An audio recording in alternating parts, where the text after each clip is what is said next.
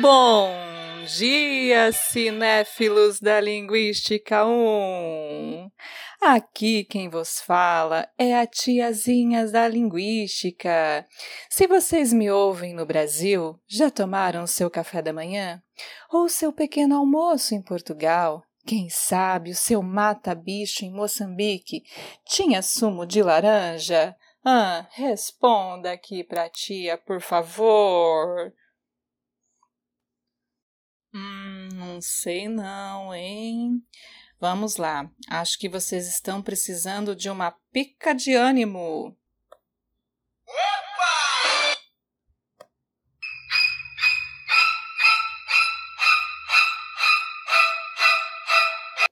Fabiana Flores, você está ficando louco.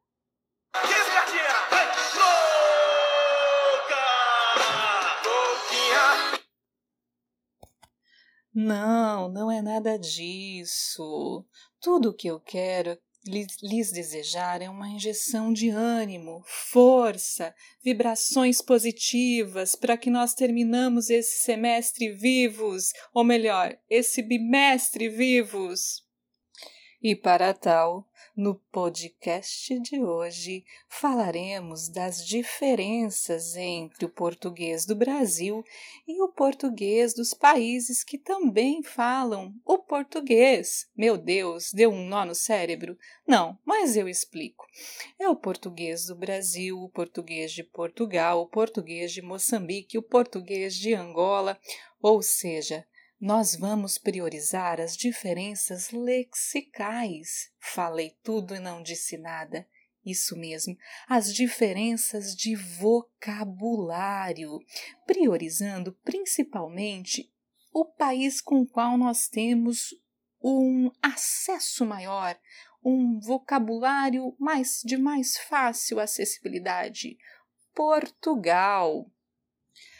Para tal, abordaremos o tema cinema.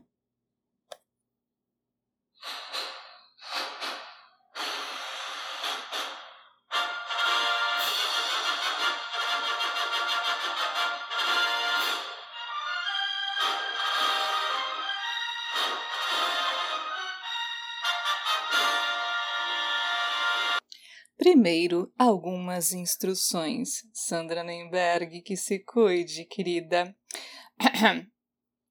Recalculando. Recalculando. Por favor, desliguem o seu telemóvel. Não queremos nenhum celular tocando quando Julia Robert, na cena da ópera em Uma Linda Mulher, disser que quase molhou a cueca. Recalculando. Isso mesmo, minha gente, cueca. No português de Portugal e de outros países, cueca é tanto sinônimo de roupa íntima feminina quanto masculina. Se você bebeu muito sumo de laranja, tomou muito refrigerante e precisar das casas de banho, elas estão localizadas em sítios estratégicos para sua comodidade. Calma, não se desespere. Você não precisa ir a um sítio para tomar banho, mas se precisar ir ao banheiro, ele está em um local estratégico. Agora chega mais. Quem sabe na bicha do cinema? Eu sei que você imaginou o Crodoaldo Valério ou a Vera Verão tirando selfies na entrada do Catuaí. Recalculando. Mas não é nada disso. Então, quem sabe lá na fila do cinema, aquele cara lindo, estilo Harry Cavill. Ah, Harry Cavill. Ah, meu Deus. Recalculando. Vocês não escutaram esse delírio, ok? Mas enfim, quem sabe aquele cara lindo, estilo Harry Cavill, ao melhor uh, olhar sedutor este gajo sou eu, como na música de Roberto Carlos, olhar em seus olhos e disser: Tu és a minha rapariga de Ipanema. Queres assistir comigo a brancos não sabem, não sabem meter? Opa! Respira, Não pira, não rode a baiana que eu sei que existe dentro de ti. Para o gajo, ou melhor, para o cara, você é a garota de Ipanema como a da música, e inocentemente ele gostaria que vocês assistissem a comédia Brancos Não Sabem Arremessar, aquela dos anos 80 com Wesley Snipes. E se depois do filme rolar um fino e ele te chamar para comer porras, não há mal nenhum em saborear churros e chope, ok? Pode guardar o spray de pimenta. O boy magia está sendo muito porreiro, muito legal, ou ainda bueda fish. Mas, enfim, retornando, vamos então ao nosso cardápio, a nossa emenda de filmes de hoje.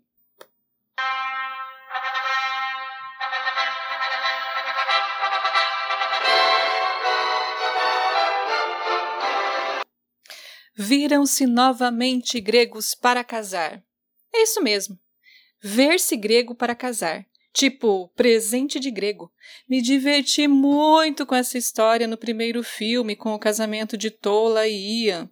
Agora é a filha adolescente que vai para a faculdade. É esse filme mesmo que você está pensando. Casamento Grego 2. Completamente diferente, né, pessoal? Próximo.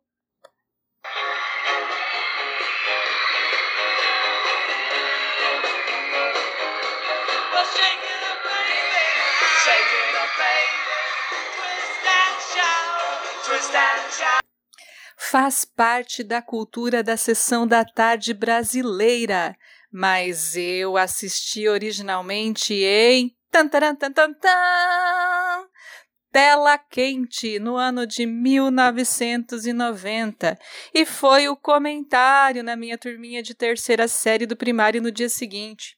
Estou falando de o rei dos gazeteiros. Sim, curtindo a vida doidado com Matthew Broderick, jovenzinho, cuticute lindo da titia. Agora um mais moderninho, porque eu acho que eu tô entregando demais a minha idade, né? Então vamos lá, vamos ver esse aqui que é de 2009. Captaram a minha mensagem? Se eu falar esse nome, tenho certeza absoluta que vocês vão lembrar de uma moça de macacão amarelo cortando, cortando cabeças, o sangue jorrando.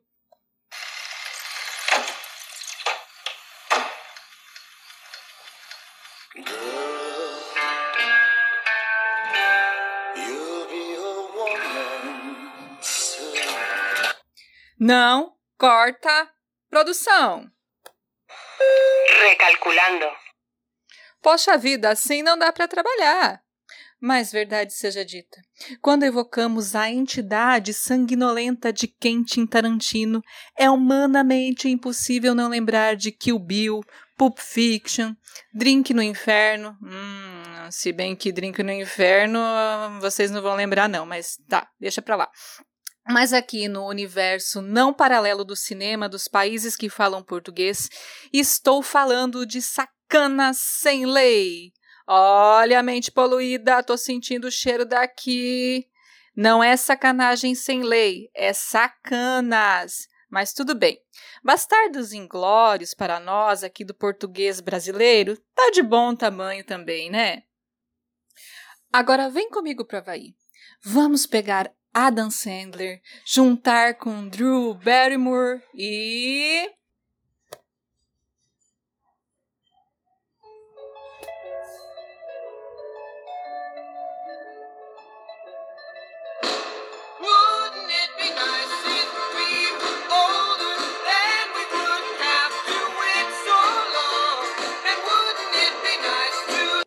Nossa, gente, deu uma vontade de limpar a casa agora, fazer uma faxina, oh, musiquinha animada.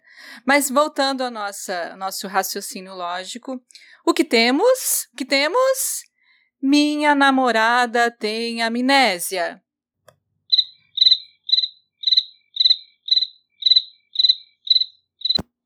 É isso mesmo, produção?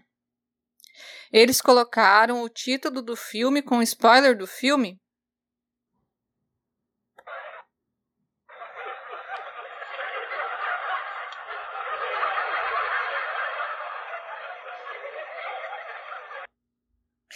Quem tem amnésia mesmo? Não, não, eu não, não tô com a namorada de ninguém. Mas é isso mesmo, cinéfilos da Linguística 1. Os coterrâneos de Cabral colocaram o spoiler do filme no nome do filme. Como se fosse a primeira vez, virou minha namorada tem amnésia, ora pois. Gente, agora um minuto de reflexão sobre o próximo título que eu vou apresentar para vocês. É, mas eu não tenho um minuto de reflexão, então lá vai. Millennium 2. A rapariga que sonhava com uma lata de gasolina e um fósforo. Produção, é, posso usufruir do meu direito de ficar calado sobre esse título? É muita informação, acho que o meu cérebro bugou. Ninguém ensinou para essa miúda quando era criança que quem brinca com fogo faz xixi na cama? Faltou o pai ou a mãe pegar o chinelo e ó, tal, tal no cu dela? Meu Deus, que difícil falar isso sem se espantar. Mas tá tudo bem. Aqui no Alemar, é, falar desse modo é normal, gente. Por favor, é, não estou aderindo ao, ao baixo escalão.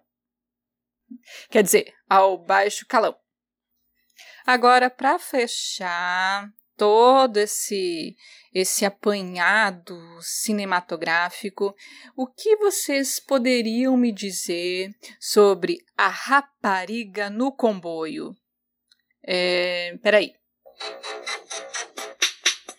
Quer dançar? Quer dançar? O Tigrão vai te ensinar. Quer dançar? Quer dançar? O Tigrão vai te ensinar. É isso, produção. É a moça que veio para completar o elétrico do Tigrão? Hã? Desculpa, não tô ouvindo. O meu ponto tá falhando aqui. Não? É o que então? A garota do trem! Diretor, não precisa gritar no meu ponto. Eu sou lesa, não surda. Fala devagar, por favor. A garota no trem.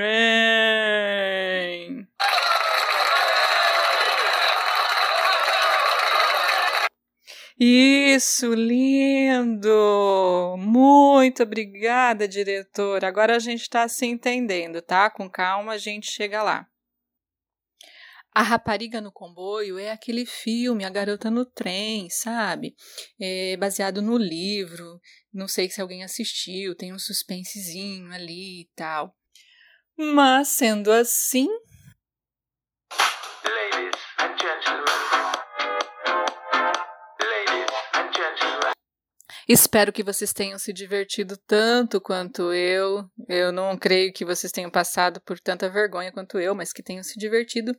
Essa foi uma brincadeira para mostrar que quando se fala português, às vezes não se fala português, né? Vocês devem estar com fome. Vou aproveitar, deixa.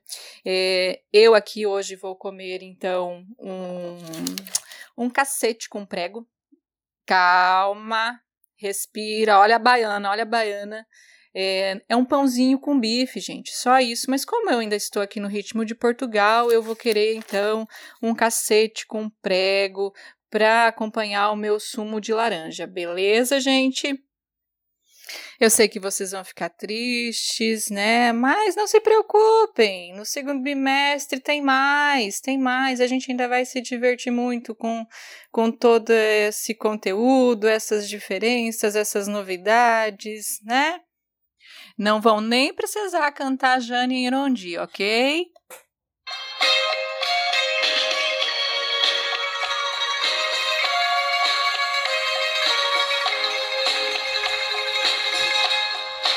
Não se vá. Porque, como diria Luan Santana,